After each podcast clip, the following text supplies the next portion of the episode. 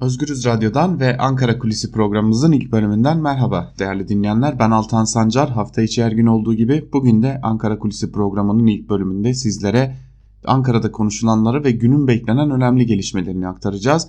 Bugün 25 Temmuz Perşembe. Türkiye bugün aslında gözlerini bir yandan Merkez Bankası'na çevirecek. Türkiye Cumhuriyeti Merkez Bankası Para Politikası Kurulu toplantısında faiz kararı açıklanacak. Bildiğiniz gibi geçtiğimiz günlerde Cumhurbaşkanı Erdoğan tarafından Merkez Bankası Başkanı Çetinkaya görevden alınmış ve yardımcısı Murat Uysal Merkez Bankası Başkanlığı olarak atanmıştı. Cumhurbaşkanı Erdoğan bu kararının altındaki yatan gerekçe ise kendisiyle faizler konusunda anlaşamadıkları noktasına getirmişti. Bugün bir faiz indirimi bekleniyor. Çeşitli beklentiler var. 250 bas puandan 400 bas puana kadar ulaşan çeşitli beklentiler var. Çeşitli yatırım kuruluşları bu konuya ilişkin çeşitli fikirler getirdiler. 250 bas puan ile 400 bas puan arası bir indirim bekleniyor. Kimi ekonomistler ise bu indirimlerin kademeli olarak gerçekleşeceğini belli aralıklarla Merkez Bankası'nın faiz indirimlerine devam edeceğini belirtiyorlar. Tabi faiz indirimi şu açıdan önemli. Döviz kurlarını nasıl etkileyeceği sorusu önemli.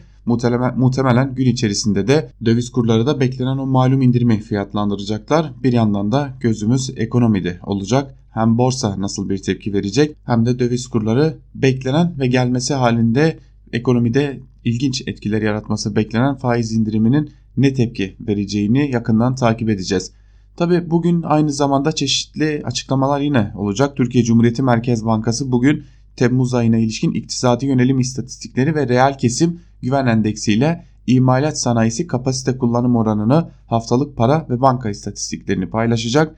Türkiye İstatistik Kurumu ise 2018 yılı yazılı medya istatistikleriyle Temmuz ayı sektörel güven endekslerini paylaşacak. Bugün bir miktar ekonomi endeksi bir gün yaşayacağız. Biz de ekonomi endeksi bugün de ABD yaptırımlarına ilişkin olarak bir beklenti ya da bir ihtimal üzerinden sizlere bir bilgi verelim. Amerika Birleşik Devletleri'nin beklenen o yaptırımlarının bir türlü açıklanmamasına ilişkin olarak Cumhurbaşkanı Erdoğan ile Donald Trump arasında kurulan o iyi ilişki izleniminin ötesinde Ankara kulislerinde konuşulan bir diğer konu ise Türkiye ekonomisinin her geçen gün kötüleştiği ve özellikle kış aylarından itibaren ekonomide ciddi bir bozulmanın yaşanacağı ve Amerika Birleşik Devletleri'nin de yaptırımlar ile bu bozgun, bozulmaya sebep olan ülke olarak görülmemek istenmesi nedeniyle birazcık da olsa yaptırımları geciktirmeye devam ettiği yönünde çeşitli kulisler var. Bunların kimi noktaları elbette ki spekülasyona varan girişimler. ABD kendi içerisindeki kararını mı henüz vermedi bu ayrı bir konu. Elbette bu konu geciktikçe de Türkiye'de de bu konuya ilişkin çeşitli spekülasyonlar atmaya devam ediyor. Ancak AKP hükümetine ekonomideki bozulmanın sebebi Amerika Birleşik Devletleri'dir kozunu vermemek için Amerika Birleşik Devletleri'nin beklenen o yaptırımları bir miktarda olsa geciktirdiği ihtimaller arasında yer alıyor geçen kulislerde.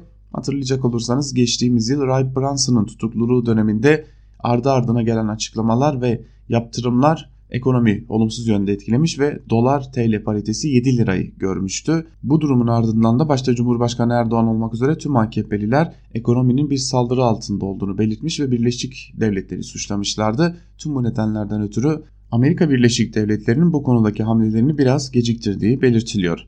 Öte yandan birkaç gündür ortada görünmeyen Cumhurbaşkanı Erdoğan'dan da bahsetmek gerekiyor. Cumhurbaşkanı Erdoğan'ın bir tatilde olduğu köşesine çekildiği ve bir takım revizyon ve kabine değişikliği üzerinde çalıştı. Zaten artık hepimizin malumu Malumun ilanını da Türkiye Cumhuriyeti'nin son başbakanı ve İstanbul Büyükşehir Belediye Başkanlığı yarışını kaybeden Binali Yıldırım da açıklamıştı. Cumhurbaşkanı Erdoğan'ın kabine değişikliği üzerinde çalıştığı Binali Yıldırım'ın açıklamalarından da anlaşılmıştı. Kabinede ne değişiklikler yapılacak henüz belli değil ancak Süleyman Soylu, Tarım Bakanı Bekir Pakdemirli, damat Beras Albayrak içinde değiştirilme ihtimali olan bakanlar arasında geçiyor. Ancak Cumhurbaşkanı Erdoğan'ın sık sık Berat Albayrak'ın adının değiştirilecek bakanlar arasında yer alması ve özellikle muhalefetin Berat Albayrak'ı hedef alması nedeniyle Berat Albayrak'ın görevden alınmaması ihtimali üzerinde de durulduğu belirtiliyor. Süleyman Soylu'nun ise bir şekilde İçişleri Bakanlığı'ndan alınsa dahi kabinede ya da Cumhurbaşkanlığı sarayında yeni bir görevle görevlendirilebileceği bunun bir görev al, görevden alma değil yeni bir görev verme olarak değerlendirileceği belirtiliyor. Öte yandan Tarım Bakanı için ise AKP hükümetinin en tecrübesiz ve en kötü tarım bakanlarından biri olduğu değerlendirmesi yapılıyor ve gidebileceği ihtimali üzerinde fazlasıyla duruluyor diyelim. Evet Cumhurbaşkanı Erdoğan kritik kararlar verecek ve bu kritik kararların ardından ya da öncesinde bir de Anadolu turuna çıkacak bir taban yoklaması yapacak. Hem yeni partileri yoklayacak hem yeni partinin tabanda bir çözülmeye yol açıp açmayacağını yoklayacak hem de 31 Mart ardından yaşanan tartışmalara ilişkin olarak tabanın durumunu ve tabanı tabanın konsolidasyonunu sağlamak için çeşitli mitingler gerçekleştirilecek ve bu mitinglerin adı teşekkür mitingleri olacak. Çünkü sonbahardan itibaren Türkiye'yi oldukça sıcak gündemler bekliyor. Bunlardan biri muhalefetin giderek artan anayasa değişiklik talepleri. Bu konuya ilişkin taleplerin sonbahardan sonra çok daha güçlü gelmesi bekleniyor. Hatta muhalefet partilerinin ortak bir paydada buluşmak için çabaladıkları ve bunun öncülüğünü de Cumhuriyet Halk Partisi'nin yaptığını ve bu noktada da Cumhuriyet Halk Partisi'nin anayasa değişikliği önerisi için çalışmaları başlattığı da belirtiliyor.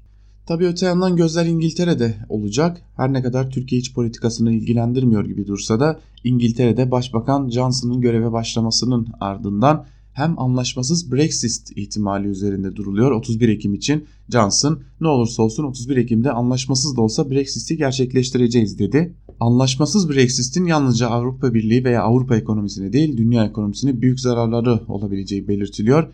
İngiltere'de belki de Johnson'ın bu ısrarı ile birlikte dönemin en kısa başbakanlık süreci de yaşanabilir. Bir yandan da gözler hem yaz boyunca ABD ile İngiltere arasında yürütülecek Brexit, Brexit görüşmelerinde öte yandan da sonbaharın sonuna yaklaşırken Ekim tarihinde Johnson'ın vaat ettiği gibi anlaşmasız da olsa Brexit'i gerçekleştirip gerçekleştirmeyeceği yani Avrupa Birliği'nden anlaşmasız olarak ayrılıp ayrılmayacağını da olacak sevgili dinleyenler. Bu hatırlatmalar ve bu bilgiler ile Ankara Kulisi programımızın ilk bölümünü burada noktalayalım. İkinci bölümde gazete manşetleri ve günün öne çıkan yorumlarıyla karşınızda olmaya devam edeceğiz. Bizler şimdi kısa bir ara veriyoruz. Özgürüz Radyo'dan ayrılmayın. Ankara Kulisi programının ikinci bölümünden merhaba sevgili dinleyenler. İlk bölümde Ankara'da neler konuşuluyor, dünyada neler oluyor kısaca onlara aktarmıştık. İkinci bölümde ise gazete manşetlerini ve günün öne çıkan yorumlarını aktaracağız. İlk gazetemiz Evrensel Gazetesi olacak. Evrensel Gazetesi bugün Memur Ben manşetiyle çıkmış. Manşetin ayrıntılarında ise şu cümlelere yer veriliyor. 3 milyon kamu emekçisi ve 2 milyon emekli adına 1 Ağustos'ta başlayacak toplu sözleşme masasına yetkili konfederasyon olarak oturacak memur Sem, zam oranlarında hükümetin 2019 yılı için belirlediği %15.9'luk enflasyon hedefini baz aldı. Taban aylıklarına seyyanen 200 lira, ilk yıl %8 artı 7 zam ve %3 refah payı. Memur Sen'in yetkili konfederasyon olarak imzaladığı toplu iş sözleşmeleri nedeniyle son 10 yılda kamu emekçilerinin maaşları 3'te 1 oranında eridi. Memur Sen bu erimenin giderilmesini talep eden KES ve Kamusen'in masaya oturmasına ise yine itiraz etti. Toplu sözleşme ikramiyesinin memur sen üyelerine bir kat fazla ödenmesini talep etti deniyor haberin ayrıntılarında. Memur sen sendikacılık mı yapıyor yoksa hükümetin yapmak istediği zammı mı açıklıyor? Gerçekten anlayabilmiş değiliz. Zaten son dönemlerde özellikle kadrolaşma noktasında memur seninde hükümet ile birlikte çok ciddi bir yükselmeye giriştiği de bilinen bir gerçeklik diyelim. Ve bir haberle devam edelim Evrensel Gazetesi'nden. Zorla ve toplu sınır dışı işlemleri durdurulmalı başlıklı bir haber. Ayrıntıları ise şöyle. İstanbul Valiliğinin kente bulunan ve kaydı olmayan Suriyelilerin kayıtlı oldukları ile gitmeleri için tarih vermesi hakkında açıklama yapan Türkiye İnsan Hakları Vakfı Suriyelilerin zorla ve toplu sınır dışı işlemleri derhal durdurulmalıdır. İnsan Hakları Derneği de hukuk dışı uygulamaya son verilmesi çağrısında bulundu. Ve bu karar uluslararası sözleşmelerle düzenlenen sığınma hakkı ve sınır dışı etme yasağının ihlalidir. Türkiye'ye gelen yabancıların sınır dışı edilmeleri temel insan hakları ihlalidir dedi diye de son dönemlerde gündemde olan Suriyeli mültecilerin sınır dışı edilmesine dair de bir haberi birinci sayfasına taşımış Evrensel Gazetesi. Cumhuriyet ile devam edelim. Cumhuriyet gazetesi Anayasa Mahkemesi saraya dur dedi manşetiyle çıkmış. Dün akşam saatlerinde gelen bir son dakika haberini Cumhuriyet gazetesi manşetine taşımış. Anayasa Mahkemesi Ahlat'ta Van Gölü sahilinde inşa edilmekte olan Cumhurbaşkanlığı Köşkü için gölün doldurulmasına, değiştirilmesine, kıyıda kazı yapılmasına, duvar, çit, parmaklık gibi engeller oluşturulmasına izin veren yasa maddesini iptal etti. Maddenin yanı sıra köşk alanının gösterildiği kroki de iptal edildi. Kıyıların herkesin ortak kullanımına açık olduğuna dikkat çeken Anayasa Mahkemesi köşkün kıyı yasasındaki sınırlamalardan istisna tutulmasının anayasaya aykırı olduğunu vurguladı deniyor. Haberin ayrıntılarında Van Gölü zaten uzun süredir ekosistemi olumsuz etkilenen bir yer. Şimdi bir de böylesi bir saray yaklaşımıyla doldurulması gerçekten de Van Gölü'nün ekosistemini daha fazla derinden etkileyecekti. Anayasa Mahkemesi uzun süre sonra çevre konusunda en azından içleri rahatlatan bir karar vermiş gibi görünüyor. Peki ya canlar başlıklı bir haber var Cumhuriyet Gazetesi'nde onunla devam edelim. Enerji ve Tabi Kaynaklar Bakanlığı'nın stratejik plan raporunda skandal ifadeler yer aldı. Bakanlık madencilik sektöründe yaşanan durgunluğu Soma ve Ermenek'te yaşanan katliamların ardından yapılan yasal düzenlemeler nedeniyle üretim maliyetlerinin artmasına bağladı. Tüketilen enerjinin %75'inin ithal olduğu belirtilen raporda termik santrallerin solunan havayı etkilediği itiraf edildi. Tesis yenileme işlerinden vazgeçildiği ifade edilen raporda tasarruf tedbirleri kapsamında yeni makine alımı yapılmadığı da ortaya çıktı deniyor ve madenlerde alınan önlemlerin maliyetinden yakınıyor adeta rapor. Tabi giden canlar en azından Soma hiç kimsenin aklında değil öyle görünüyor raporu hazırlayanlar için. ABD'den ortak devriye önerisi başlıklı haberle devam edelim. Amerika Birleşik Devletleri'nin Suriye özel temsilcisi Jeffrey'nin başkanlığındaki ABD heyeti Suriye'de YPG kontrolünde kurulması planlanan güvenli bölgede Türk ve ABD askerlerinin ortak devreye çıkmasını ve gözlem noktaları önerdi. Türkiye önerileri tatmin edici bulmadı. Askerlerin görüşmeye devam etmesi kararlaştırıldı deniyor.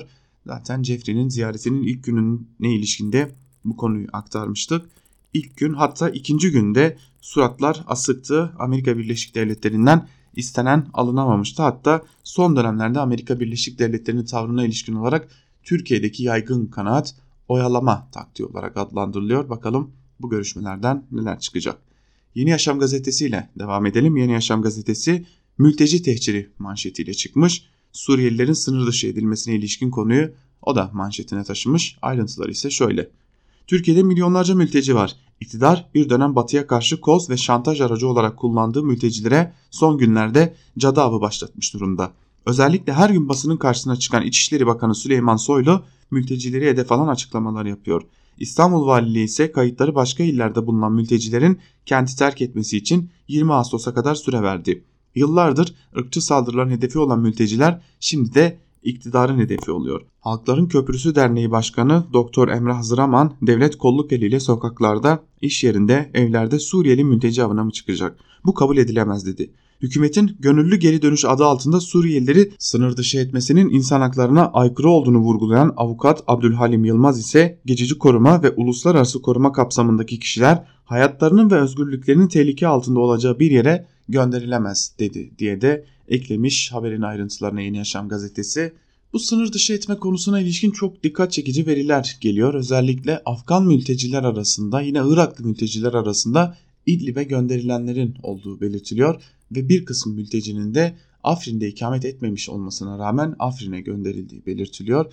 Dikkat çekici şeyler oluyor mültecilere ilişkin yakından takip etmeye devam edeceğiz biz de Özgür Radyo olarak. Halk isterse olur başlıklı bir haberle devam edelim. HDP yerel seçimlerden sonra Türkiye'nin gündemine gelen yeni bir demokratik anayasa için hazırlıklarını sürdürüyor. Çalışmalarla ilgili bilgi veren HDP eş başkanı Sezai Temelli meclis açıldığında ilk önce yargı reformu paketinin geçmesi için çaba sarf edeceklerini belirterek daha sonra yeni anayasa için diğer partilerle görüşerek ortak bir zemin yakalamak istediklerini söyledi iktidarın demokratik anayasaya karşı ayak diretebileceğini kaydeden temelli ama toplum bu konuda güçlü iradesini ortaya koyarsa buna direnebilecek bir siyasi parti olduğunu sanmıyorum diye konuştu.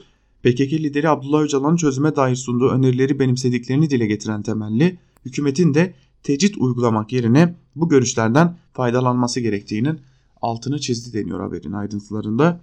Dikkat çekici bir durum var. Son günlerde PKK lideri Abdullah Öcalan'ın avukatlarının başvuruları cevapsız kalmaya devam ediyor. Özellikle tam da seçimlere bir gün kala ortaya çıkan o mektup konusu ve HDP'den gelen açıklamaların ardından Öcalan'la görüşmeler şu an itibariyle yeniden kesilmiş durumda. Karar Gazetesi'ne geçelim. Karar Gazetesi bugün yaptırıma bölgesel denge ayarı manşetiyle çıkmış. Manşetin ayrıntıları ise şöyle. S-400 sevkiyatı sonrası yaptırım gündemi ABD Başkanı ile Cumhuriyetçi senatörler arasında Beyaz Saray toplantısında kilitlendi. 1 saat 10 dakikalık zirvenin ardından resmi açıklama yapılmadı. Ancak konuşulanlar toplantıya katılan senatörlerin değerlendirmelerine yansıdı. Buna göre Rus, füze, Rus füzelerinin NATO sisteminde zafiyete yol açtığını iddia eden bazı isimler Türkiye'ye yaptırım uygulanması gerektiğini söyledi. Aşırı talepler karşısında kontrollü yaklaşım sergileyen ABD Başkanı'nın ise konjonktürel dengeleri hatırlattığı belirtildi. Toplantıdaki siyasetçilerden Senatör David Perdue başkan müzakere seçeneğini savundu. Bu nedenle çetin tartışmalar yaşandı dedi. Perdue yaptırımlar yerine bazı ticaret anlaşmalarının yeniden gündeme gelebileceğini çünkü bu tip anlaşmaların Türkiye için önemli olduğunu da söyledi deniyor haberin ayrıntılarında.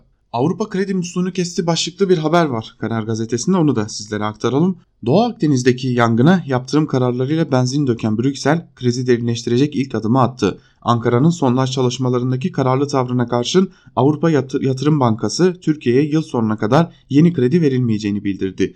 Kurum sözcüsü kes, kesintinin devlet ve ilişkili kurumları kapsadığını vurguladı. Devletle ilişiği olmayan projelere verilen desteklerin ise devam etmesi öngörülüyor denmiş haberin ayrıntılarında. Devletle ilişiği olmayan projelere destek verilmesi de önemli çünkü Türkiye'de birçok sivil toplum örgütü ve bazı sendikalar, gazetecilik örgütleri, meslek örgütleri bu yatırım bankasından krediler ya da fonlar alıyorlar. Buradan sağlanan ciddi destekler oluyor ve bu açıklamada herhalde bu konuda fon alan ya da destek alan, kredi alan kurumları rahatlatmış en azından devletle doğrudan ilişkili olmayanları diyelim ve devam edelim. Bir gün gazetesinin bugünkü manşetinde ise gözümüzün önünde eridi sözleri yer alıyor. Ayrıntılar ise şöyle. 200 TL'ler 2009 yılında piyasaya tüketicilere zorluk çıkaran banknot olarak biliniyordu. Bozdurulması zor olduğu için tercih edilmeyen bu banknotlar Türkiye'de yaşanan enflasyon yüzünden kısa sürede değer kaybetti. Böylece bu süre zarfında 200 liranın değeri 79 liraya geriledi. Başka bir deyişle 2009'da piyasaya çıkıp 200 liraya alınan tüketici fiyat endeksini oluşturan mal bugün 506 liraya alınabiliyor. 2009 Ocak ayında bir, birinci tertip 200 liralar 8.8 milyon adet basılmıştı. Merkez Bankası verilerine göre dolaşımda 1.77 milyar TL'lik 200 TL bulunuyordu. Zaman içinde büyük abinin değeri düştü, miktarı da arttı. Fiyatlarının yükselmesiyle Türkiye Cumhuriyeti Merkez Bankası piyasaya daha fazla 200 TL sürdü. Merkez Bankası para bastıkça fiyatlar daha da arttı. Bugün piyasada 192.9 milyon adet 200 lira dolaşımda. 200 liranın toplam değeri ise 38.6 milyar TL denmiş haberin ayrıntılarında. Türkiye futbolunu yakından ilgilendiren küçük bir haber var bir gün gazetesinde. Onu da sizlerle paylaşalım. Yayın krizi çözülemiyor deniyor haberin başlığında ve Süper Lig'in başlamasına sayılı günler kaldı ancak yayıncı kuruluşta kulüpler arasındaki kriz henüz çözülebilmiş değil. Zarar, zarar ettiğini belirterek kulüplere yapılacak ödemeleri döviz kurunu sabitleyerek yapmak isteyen Katarlı yayıncı kuruluşu Bein Sports'a kulüpler red cevabı verdi. Liglerin ertelenmesi gündemde. Eğer yayıncı ile Türkiye Futbol Federasyonu arasında anlaşma sağlanmazsa sözleşmenin fesi de tartışılmaya başlanacak deniyor haberin ayrıntılarında. Tabi bu durumda TRT'nin bu yayın ihalesini alabileceği de konuşulan konular arasında eğer TRT alırsa şifresiz yayınlar gerçekleştirilecek ancak bu defada yayınların şekli nasıl olacak tartışması var. Ancak bir şekilde Türkiye Futbol Federasyonu ile Bein Sports'un yani Katarlı şirketin AKP hükümetinin de araya girmesini anlaşmaya varması da bekleniyor. Sözcü gazetesiyle devam edelim. Sözcü gazetesinin bugünkü manşetinde hakim sürgüne şiirle isyan etti sözleri yer alıyor. Hakim Aydın Başar, Cumhurbaşkanı'na hakaret suçundan beraat verdi. Başına gelmedik kalmadı. Bir yıl içinde üç kez tayin edildi. Bunu eleştirmek için yazı yazdı, hakkında yine soruşturma açıldı. O da yoruldum artık deyip bir şiir kaleme aldı deniyor ve hakimin yazdığı şiirin bir kısmı da okurlarıyla paylaşılmış. 30 Ağustos'a yok, Cirit'e var başlıklı bir diğer habere de bakalım Sözcü gazetesinden. Zafer Bayramı halkı ilgilendirmiyor diyerek ücretsiz ulaşıma karşı çıkan Bursa Belediye Başkanı Ali Nur Aktaş, Atasporları şenliği için belediyeyi seferber etmiş. Bursa Büyükşehir Belediye Başkanı AKP'li Ali Nur Aktaş, 30 Ağustos Zafer Bayramı halkın genelini ilgilendiren bir bayram değil sözleriyle büyük tepki çekmişti. Zafer Bayramımızı küçümseyen belediye başkanı Aktaş'ın geçen hafta sonu düzenlenen Atasporları şenliği için ücretsiz otobüs seferleri koyduğu ortaya çıktı. Vatandaşlar 30 Ağustos halkı ilgilendirmiyor da cirit ok atmak, şalvar güreşi, adını bile bilmediğimiz kök bölümü halkı ilgilendiriyor diye sordu deniyor haberin ayrıntılarında. Ancak Sözcü gazetesinin birinci sayfasının büyük bir kısmını hakimin yazdığı şiir kaplamış durumda. Biraz da yandaş medyaya göz atalım. Her zaman olduğu gibi Milliyet Gazetesi ile başlayalım. Milliyet Gazetesi Anadolu'ya bin selam manşetiyle çıkmış bugün. Adı tartışmalara neden olan halk ozanlarından Abdurrahim Heyit, Uygur ezgilerini yorumlayan ulusal bir sanatçı olmaktan gurur duyuyorum dedi. Uygur halk ozanı Abdurrahim Heyit'in cezaevinde öldürüldüğü iddiaları Türk alemini sarsmış, dünya medyasında yankılanmıştı. Ancak bir süre sonra bir video ile Heyit'in hayatta ve sağlıklı olduğu ortaya çıkmıştı. Cumhurbaşkanı Erdoğan da Çin gezisi sırasında Uygur konusunun rant için istismar edildiğini, bunun bedelini de soydaşlarımız ve Türkiye'nin ödediğini söylemişti deniyor Milliyet Gazetesi'nin manşetinin ayrıntılarında. Milliyet Gazetesi'nin birinci sayfasının sol tarafında ise Cumhurbaşkanı Erdoğan'ın Doğu Akdeniz'deki gaz arama sondaj gerilimine ilişkin verdiği mesajlar var. Hiçbir tehdit bizi davamızdan vazgeçiremez demişti Cumhurbaşkanı Erdoğan. Sol tarafta Cumhurbaşkanı Erdoğan'ın bu konuya ilişkin Türkiye biraz önce olduğu gibi bugün de bağımsızlığına yönelik her türlü tehdidi bertaraf edecek güce sahiptir. Doğu Akdeniz'de Suriye'de menfaatlerimizi korumak için hassasiyetimizi ortaya koyduk. Sözlerini birinci sayfasından okurlarına ulaştırmış ancak bu defa Milliyet gazetesinin birinci sayfasında CHP lideri Kemal Kılıçdaroğlu'nu görüyoruz. Bu dikkat çekici çünkü çok sık olmayan bir şey. Lozan Türkiye'nin tapu senedidir başlıklı bir haberde oldukça küçük bir şekilde tabi. CHP lideri Kılıçdaroğlu Lozan'ın yıl dönümünü Twitter'dan Kurtuluş Savaşı'nın zafer belgesi, Çağdaş Türkiye'nin tapu senedi, Lozan Barış Anlaşması'nın 96. yılı kutlu olsun ifadeleriyle kutladı. Atatürk ve İnönü'nün görüntülerinin bulunduğu video paylaştı deniyor ve Kılıçdaroğlu'na ilişkin uzun süre sonra Milliyet Gazetesi'nin birinci sayfasındaki haberde böyle oluyor. Hürriyet gazetesine geçelim. Hürriyet gazetesi ise perdeden yakalandı manşetiyle çıkmış. Adnan Oktar operasyonundan sonra kayıplara karışan ve sosyal medyada videolar paylaşarak propaganda yapan Tarkan Yavaş'ı fondaki perdenin yakalattığı ortaya çıktı deniyor. Adnan Oktar'a yönelik operasyonlarda Tarkan Yavaş'ın nasıl yakalandığı anlatılıyor. Perdecilerin yoğun olduğu ön kapanına giden polis önce toptancıya ardından dağıtımcıya ulaştı. Takip sonunda bir satıcı Gazi Osman Paşa'da bir eve bu perdeyi taktığını söyledi. Ama satıcı daireyi hatırlamıyordu. İstihbarat çalışmasıyla sitede Yavaş'ın bulunduğu daire tespit edildi. Yavaş yakalandığında yine o perdenin önündeydi deniyor. Deniyor haberin ayrıntılarında. Yine birinci sayfada Cumhurbaşkanı Erdoğan'ın Doğu Akdeniz'e ilişkin yaptığı tehditler bizi vazgeçiremez başlıkta açıklaması birinci sayfada yer alıyor. Ve burada yine dikkat çeken bir haber var. 28 ay sonra yurda döndü başlıklı bir haber. ABD'de 28 ay tutuklu kaldıktan sonra serbest bırakılan İçki Halkbank Genel Müdür Yardımcısı Hakan Atilla Türkiye'ye döndü deniyor. Ve Hakan Atilla'yı havalimanında karşılayan Cumhurbaşkanı Erdoğan'ın damadı ve ekonominin başındaki isim Berat Albayrak'la sarıldıkları anın fotoğrafı da birinci sayfada yer alıyor. Sabah gazetesine bakalım. Sabah gazetesinin bugünkü manşetinde her derde deva cimer sözleri yer alıyor. Cumhurbaşkanlığı İletişim Merkezi'ne ilişkin bir haber var. Cumhurbaşkanlığı İletişim Merkezi sorunu olan vatandaşların imdadına yetişti. Bir yılda 3 milyon başvuru oldu, birçoğu çözümlendi. Bergamalı engelli Bülent Ürem akülü aracı sık sık arıza yapınca CİMER'e yazdı. Aynı gün geri ala arandı. Kısa sürede valilik yeni aracını teslim etti. Gedizli Ahmet İnan görme engelli kayınpederi Osman Akdağ'a gören göz cihazı verilmeyince CİMER'e başvurdu. Bir hafta içinde cihazı verildi deniyor.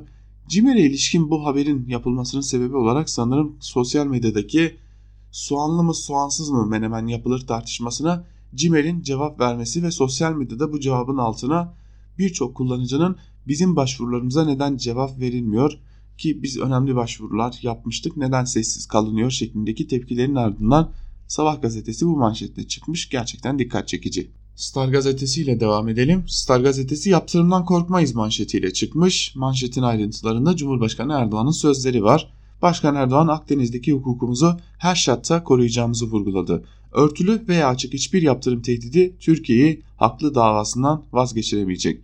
Dünyanın en güçlü ordularına karşılık verilen milli mücadelenin bağımsızlık belgemiz Lozan Anlaşması'yla taşlandığını ifade eden Erdoğan, Türkiye bir asır önce olduğu gibi bugün de bağımsızlığına, bekasına, vatandaşlarının huzur ve güvenliğine yönelik her türlü tehdidi bertaraf edecek güce ve kararlılığa sahiptir dedi diye de haberin ayrıntıları paylaşılmış.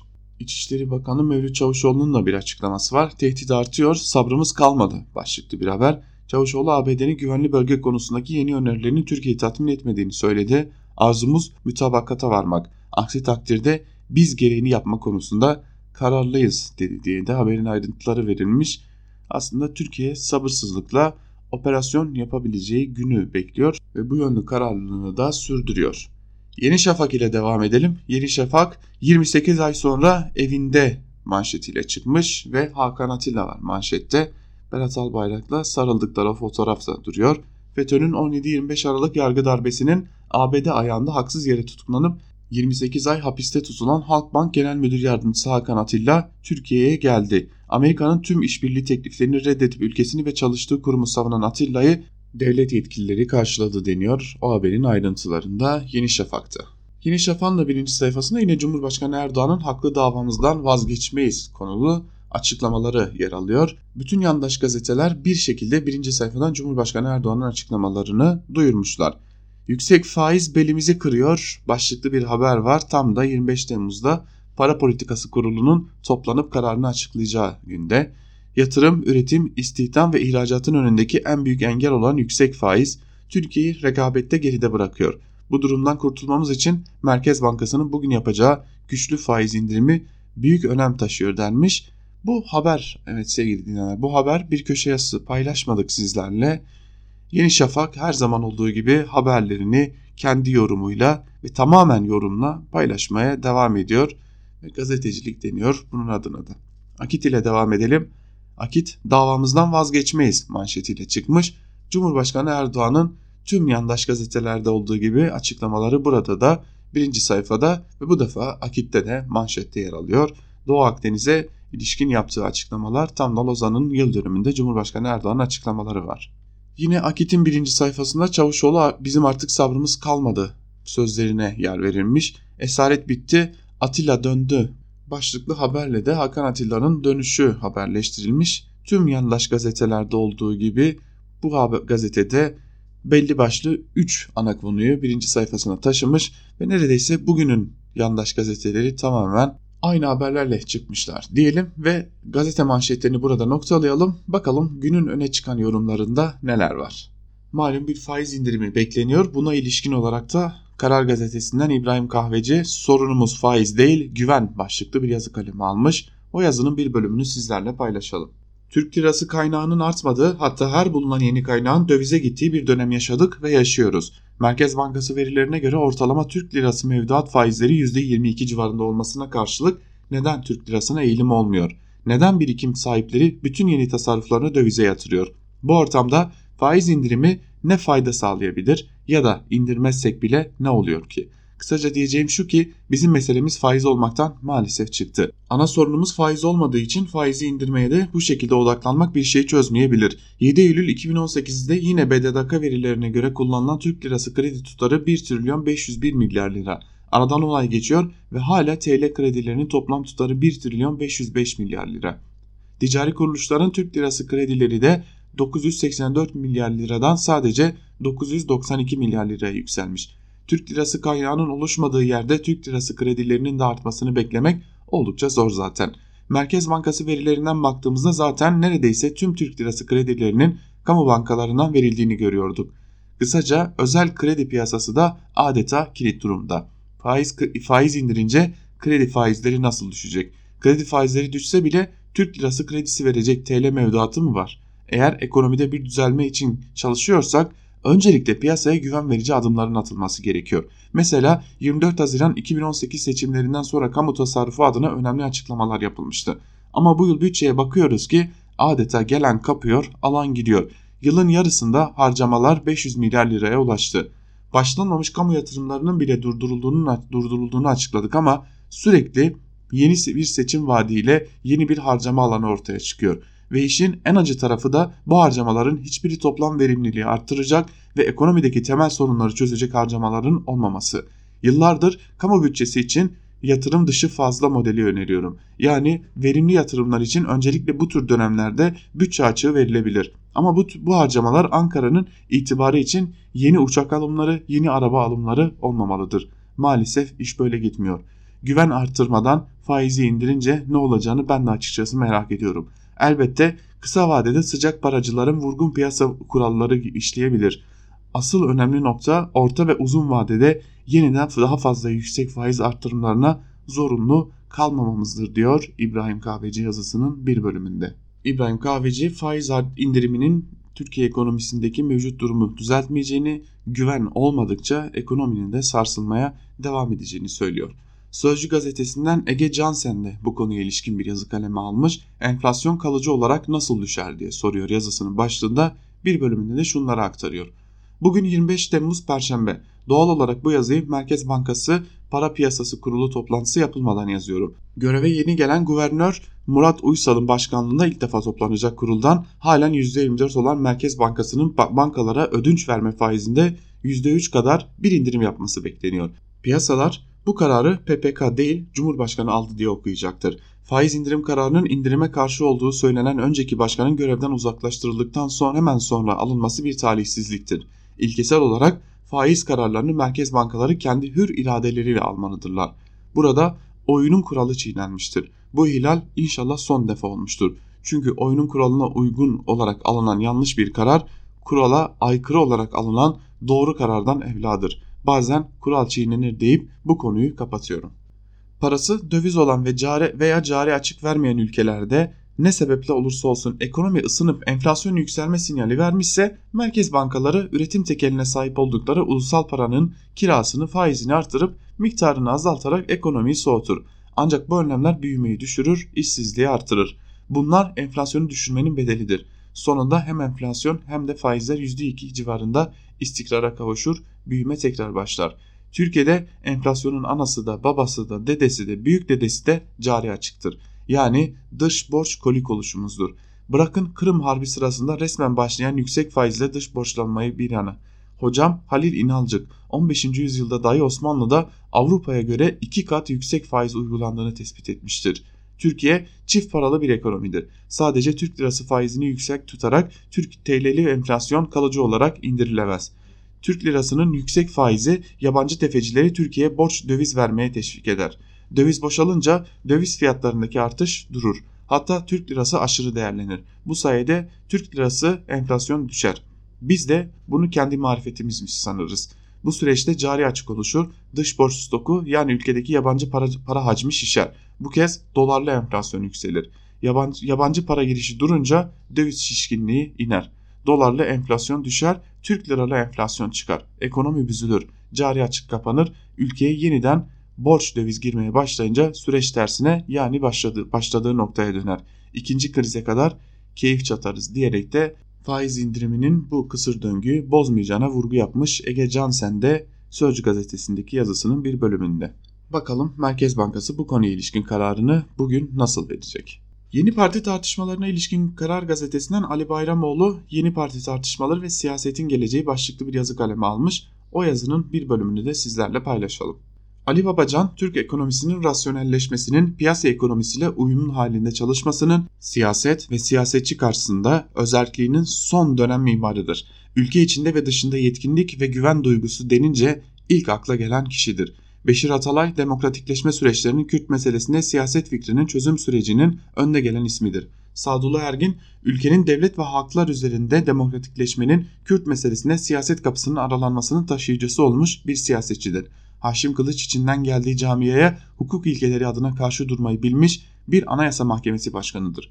Abdullah Gül 1995'lerden bu yana Milli Görüş Hareketi'nin yaşadığı iç değişimin asli kaptanı söylemde yerel ve evrensel değerler evliliğini sağlayan, bunu parti programlarına yerleştiren, ülkenin Kopenhag kriterlerine uyum hamlelerini tavizsiz gerçekleştiren, bugün çoğulcu, özgürlükçü ve demokratik tutumu simgeleyen eski cumhurbaşkanıdır.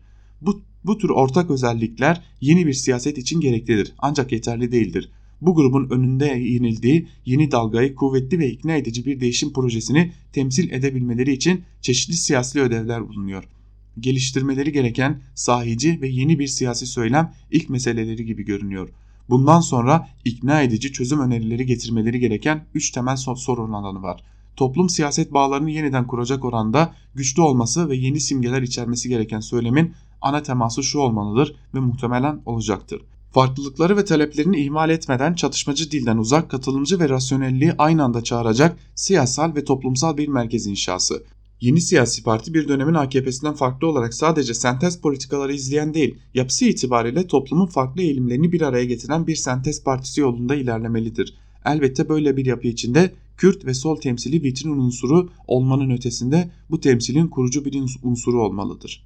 Yeni siyasi parti muhafazakar alanın büyük parçası olsa da olmasa da projeleri ve duruşu yeterince tatmin etse de etmese de kuruluşuyla birlikte bu alan bir dönüşüm sürecine girecektir. Tek parti hakimiyetinin kırılması, yeni muhafazakar bir partinin muhalefet cephesinde yer alması ve getireceği siyasi hareketlilik demokratik siyasi hayat açısından önemlidir tespitinde bulunmuş yazısının bir bölümünde Bayramoğlu. Tabii bir de sistem tartışmaları var. Buna ilişkin olarak da Profesör Doktor İbrahim Kaboğlu'nun Bir Gün gazetesinde sistemsiz yönetimden siyasal rejim ve sisteme dönüş başlıklı bir yazı var Bir Gün gazetesinde. Onu da sizlerle paylaşalım. 2017 ana, anayasa değişikliği ile getirilen kişi yönetiminin sürdürülemezliği 27. Yasama Meclisi'nin bir yıllık uygulamasıyla teyit edildi. Bu görüş şu üçlü işlem dizisiyle test edilebilir. Genel yasama zaafı, güdümlü yasama faaliyetinde genel değil daha çok sınıfsal çıkarlar için mesai harcandı. Bütçe görüşmeleri saray gölgesini pekiştirdi kalkınma planında içerik ve usule ilişkin sorunlar da sorgulama halkalarını genişletti. Özetle eşgüdüm içerisinde bulunan kurumların bütünü olarak sistem yokluğu kişisel anayasa projesini teşhir etti. Bir yıllık uygulamada saray güdümü hep görünür oldu. Toplam sayıların yaklaşık onda birinin hazır bulunduğu genel kurulda AKP vekilleri toplamsal yararlar yerine saray ve muhkimini savunmak için yarıştı. Fikirle değil sözle ama daha çok el kaldırarak. Ne var ki muhalefet kendisinden beklenen başarımı gösteremedi, fikri ve eylemsel dayanışmasını Türkiye Büyük Millet Meclisi'nde hazır bulunarak sergileyemedi. Demokratik sistem rejime dönüş için yol haritası, doğru bilgi, yol temizliği ve anayasa hedefiyle çizilmeli. Bunun itici güçleri ise tarihsel, toplumsal ve uluslararası şekilde özetlenebilir demiş İbrahim Kaboğlu da sistem tartışmalarına ilişkin olarak. Cumhuriyet gazetesinden Barış Terkoğlu ise hangi damat? Berat mı Selçuk mu başlıklı yazı bir kaleme almış ve bir bölümünde de şunları aktarmış. Berat Albayrak İslamcı bir ailede yetişmişti. Sadık Albayrak'ın oğluydu. Selçuk Bayraktar'ın babası Özdemir Bayraktar da milli görüş kökenliydi ancak Bayraktar ailesi de Selçuk ailesi de daha çok milliyetçi muhafazakar kimlikleri öne çıkıyordu. Berat Albayrak'ın İslamcı müttefikler arasında sayılan babası FETÖ davaları sürecinde kandırılmıştı. Balyoz kumpas belgelerinin ardından askerlerin aleyhinde FETÖ'cü savcılara şikayet dilekçesi vermişti. Selçuk Bayraktar'ın babası ise yıllardır Türk Silahlı Kuvvetleri personelleriyle iyi ilişkilerle biliniyordu. 28 Şubat döneminin ardından bile askeri projelerde TSK onunla sorunsuz çalıştı şirketlerinde birçok emekli askere görev vermesi bir yana balyoz davasında tutuklanan askerlerin Silivri'deki ziyaretçilerinden biriydi. Mahkemeleri takip ediyor, cezaevine gidip hatırlarını soruyordu. Öyle ki tahliye oldukları gün cezaevi kapısında karşılananlar arasındaydı. Balyoz kumpasında hedef alınan Ahmet Yavuz o hep benim yanımdaydı. Sadece benim için değil Hasan Iğsız General içinde, Ergin Saygun General içinde, diğer arkadaşlarım içinde çabaladı diye anlatıyordu. Bu bilinmeyen ilişki nedeniyle Selçuk Sümeyye Bayraktar'ın düğününde kumpas mağduru askerlerden bazıları davetliler arasındaydı. Damat Berat çoğu zaman FETÖ okullarındaki geçmişiyle sıkıştırılıyor.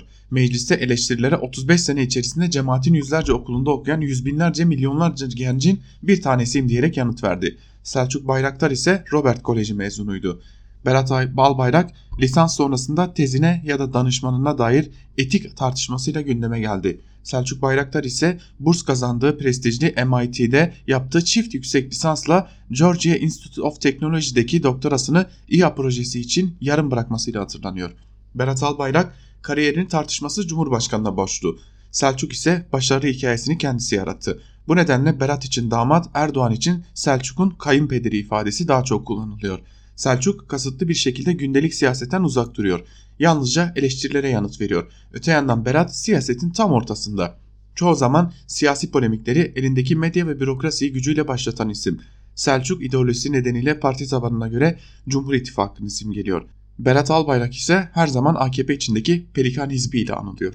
İstanbul seçiminin yenilenmesinin ardından yazdık. Berat Albayrak'a verdiği destekle bilinen sermaye grubu ihalelerden ya da yardımlardan besleniyor. Selçuk Bayraktar'ın mütevelli heyeti başkanı olduğu T3 Vakfı kurucu ve yöneticileri dışında kimseden bağış kabul etmediğini açıklıyor. Vakfı büyük oranda Bayraktar'ın İHA üreten şirketi finanse ediyor. Berat Albayrak taraftarları görünür şekilde devlet içinde kadrolaşırken Selçuk Bayraktar'ın kadroları yok. Berat Albayrak parti içinde sık sık kibirli eleştirilerin muhatabı oluyor. Selçuk Bayraktar ise sıradan insanlarla rahat diyalog kuruyor. Karşılaştırma uzadıkça uzadı.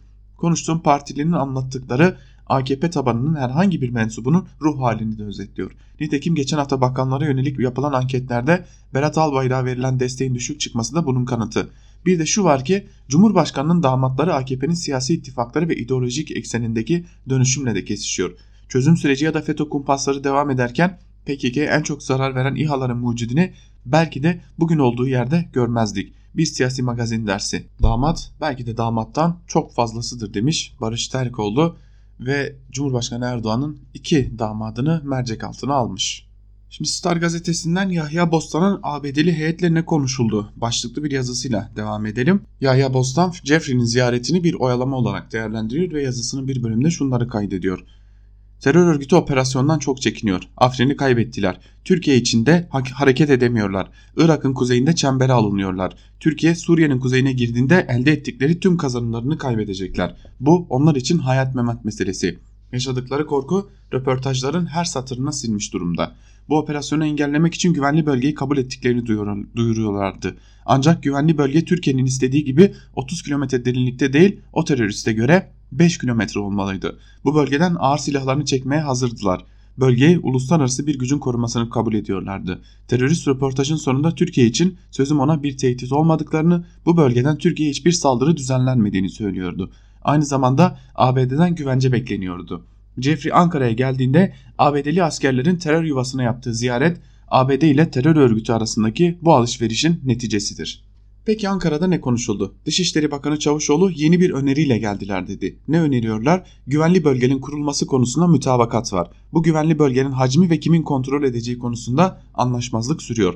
Türkiye terörden arınmış 30 kilometre derinlikte bir güvenli bölge kurulmasını, kontrolün Türk Silahlı Kuvvetleri destekli gruplarda olmasını istiyor. ABD ise bölgenin 5 kilometre olmasına yerine göre 14 kilometreye kadar genişlemesi önerisinde ısrar ediyor. Yeni olan ne? ABD'nin yeni teklifinin güvenli bölgeyi kimin kontrol edeceği noktasında olduğu belirtiliyor.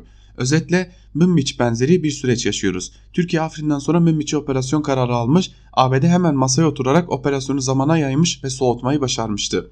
Şimdi aynı şeyi Fırat'ın doğusu için yapmaya çalışıyor. Münbiç'te diplomasiye şans verilmişti. Bu suistimal edildi. Oylama taktiklerinin işlemeyeceği bir sürece gidiyoruz demiş Yahya Bostan ve operasyon olabileceği imasında bulunmuş. Şimdi operasyonlarla gündeme gelen Rojava olarak da bilinen Kuzey Suriye'de neler oluyor? Buna dair de Fehim Taştekin bu bölgeye bir ziyaret gerçekleştirmişti. Çardaktan komplekse sınırda başlayan özellik başlıklı bir yazı kaleme almış ve yazısının bir bölümünde şunları aktarıyor. Eylül 2014'te Rojava'ya dağdan geçmeyi beklerken benzer şekilde kendimi VIP'de bulmuştum. Dağda kafileyi kaçırmış, bir gece çadırda yatmış, bir sonraki gece yürüyüşünü beklerken sabah gelen bir haberle normal kapıya gidip VIP'den geçmiştim. İki yaka arasındaki ilişkilerin tabiatı bizim gibi gazetecileri bir gün sınırda kaçak, ertesi gün itibarlı konuk yapabiliyor. Önceki seferde karşı tarafa Dicle'nin üzerinden saldan farksız bir tekneyle geçmiştim. Bu kez kapıdan bindirildiğimiz bir otobüsle dubalar üzerine kurulmuş köprüden geçerek karşı tarafa vardık. Artık burası birkaç binadan oluşan bir gümrük kompleksine dönüşmüş. Özelliğin inşa süreci ipuçlarını işte bu kapıda vermeye başlıyor. Kapı Suriye devleti açısından resmi değil, eskiden de değildi. Burası Hafız Esad döneminde Irak bağısıyla çatışan Iraklı Kürtler için istihbaratın işlettiği gayri nizami geçiş noktasıydı. Kapıdan sonra özel yönetimin merkez üssü sayılan Kamışlı'ya doğru yollar sayıları artan ağır tonajlı kamyonlar çiğnedikçe iyice bozulmuş. Buğday tarlalarının ortasında inip kalkan petrol pompaları çalışıyor. Geçen sefer neredeyse yarısı hareketsizdi. Yol boyunca asayişin kontrol noktaları, noktaları da azalmış. Olanlarda sorgu sual hafiflemiş. Güvenlik alanında en az 4 ana üniformayla karşılaşıyoruz. YPG, YPJ ki bunlar artık genel savunma birimi olarak yerleşim merkezlerinin dışına üstlenmiş bulunuyorlar. Yerleşim merkezlerinde güvenliği temin eden asayiş alameti farika olarak açık mavi gömlek giyinen trafik polisleri ve ansızın çıkıp gelen tepeden tırnağa bürünmüş siyah maskeli ve gözlüklü terörle mücadele timi HAT. Rakip öz savunma birimlerinin yarattığı kırgınlıklar bir kenara günlük hayatta güvenlikle ilgili insanların kafalarında çok fazla soru yok. Yok derken bir gül bahçesinden bahsetmiyoruz. Ateş çemberinden geçen bir bölgenin koşulları açısından bunu söylüyoruz. Bombalı saldırılar güven ortamını tehdit etse de Kürtlerin silahtan yana tecrübeleri IŞİD'le savaşta birkaç kat daha arttı. Kamışlo'nun caddeleri eskiye göre daha kalabalık. Araç sayısındaki artış dikkat çekici. IŞİD'le savaşın yaşandığı bölgelerden Haseki ve Kamışlo'ya doğru bir iç göç yaşandı. Bunun yanı sıra Zeytin Dalı operasyonunun yerlerinden eti Afrinlilerin bir kısmı da Kobani Kamışlo kemerine geldi. Özerk Yönetim Genel Meclisi aynı İsa'ya taşınsa da Kamışlo fiili başkent işlevi görmeye devam ediyor. Artan ekonomik hareketlilik ve görece zenginleşme de araç sayısına yansıyor. Kentin hali derbeder. Devlet kontrolünde kalan bölgeler kentin en derli toplu kısmı. Geri kalan evleriyle yollarıyla pek perişan. Belediye hizmetinin en temelden başlaması gerekiyor. Tabandan komün örgütlenmeleri insanların günlük dertlerini azaltmada epey işlev görmüş. Mahallelere elektrik jeneratörlerinin kurulması bunun ilk örneği. Kamışlo'daki bir günümüzde asayiş görevlerini ellerinde siyah torbalarla caddelerdeki çöpleri toplarken gördük. Kenti temiz tutmaları yönünde halkı teşvik seferberliği hizmetlerin kurumsallaşması kadar kent kültürünün gelişmesi için uzun ve istikrarlı bir dönüşüm süreci gerekiyor. Ki kimileri hikayesi Suriye'de bütün yığma kentlerden farklı olmayan Kamışlo'nun 1950'li 60'lı yıllarda küçük ama seçkin halini yad etmeyi yeğliyor demiş yazısının bir bölümünde Fehim Taştekin. Şimdi biraz siyaset ve ekonomi başlıklı yazıların dışına çıkalım ve son olarak maçları kim yayınlayacak başlıklı bir yazıyı sizlerle paylaşalım. İbrahim Yıldız Habertürk gazetesinden bu yazıyı kaleme almış. Şimdi ne kadar basit bir konu olarak görülse de Türkiye'de futbol özellikle lig başladıktan sonra ana gündem maddelerinden biri ancak bu defa futbol maçları ne zaman başlayacak noktası bile net değil. Bu konuya ilişkin bu yazıyı da sizlerle paylaşalım. Sezonun başlamasına 3 hafta kaldı. Uzun süredir konuşulan ancak sonuçlanmayan maçların yayını konusu belirsizliğini sürdürüyor. Süper Lig karşılaşmalarının yayın hakkını elinde bulunduran Katar şirketi Bein Sports indirim konusunda ısrarını sürdürüyor. Bu talebinden vazgeçmeyen yayıncı kuruluşa karşı Kulüpler Birliği de sözleşme koşullarının yerine getirilmesini istiyor. Her iki tarafın da yaptığı görüşmeler tıkandı. Sonuç alınamayınca Kulüpler Birliği yetkiyi Türkiye Futbol Federasyonu'na bıraktı. Futbolun yeni patronu Nihat Özdemir için oldukça zorlu bir görev söz konusu. Taraflar anlaşmamakta direnince başkanın eli kolu bağlandı ister istemez. Bir çıkış yolu bulmak pek mümkün gözükmüyor. Yeni arayışlar için zaman gittikçe daralıyor. Kulüpler Birliği'nin önerisi Bein Sports vazgeçerse bir şirket kurup yayın işini yapmak. Bunun için de, de TRT alternatifi masada. Reklam gelirlerinin paylaşımı ile bu sorun büyük ölçüde çözülebilir. Ancak beklenen gelirleri elde etmek mümkün gibi gözükmüyor. Yayın gelirlerinden gelecek paraya güvenerek transferlerini yapan kulüpleri derin bir düşünce aldı ister istemez. Zaten borç batağında olan kulüpler gelecek bu paradan da olacaklarını varsayarak büyük bir sıkıntı ile karşı karşıyalar şu ana kadar gelişen sürece bakıldığında Katarlı şirketin Türkiye pazarından çekileceği şeklinde. Teminatı yakmayı göze alan Bein Sports son koz olarak da bu talebinde ısrar ediyor. Demirören döneminde yapılan bir hata sonucu kaybedilen bir dava ile 80 milyon dolarında kulüplerden tahsili söz konusu demiş yazının bir bölümünde İbrahim Yıldız ve Türkiye futbolu kimin tarafından yayınlanacak bu soru hala cevap bulmamış gibi de görünüyor diyelim ve Ankara Kulisi'nin ikinci bölümünü de burada noktalayalım. Ve bitirirken her zaman olduğu gibi küçük bir hatırlatma da bulunalım. Özgürüz Radyo'nun uygulamaları hem Google Play Store'da hem de App Store'da hazır. Özgürüz Radyo'nun tüm içeriklerini çok daha hızlı ve kolay erişebilmek için yapmanız gereken tek şey yalnızca 30 saniyenizi ayırarak Özgürüz Radyo'nun Google Play Store'dan ve App Store'da bulunan uygulamalarını indirmeniz. Böylelikle dilediğiniz her yerde çok daha hızlı bir şekilde uygulamamız üzerinden Özgürüz Radyo'nun özgür ve özgün içeriklerine erişebilirsiniz ve tabi yayın akışımızı da uygulamamız içerisinden görebilirsiniz.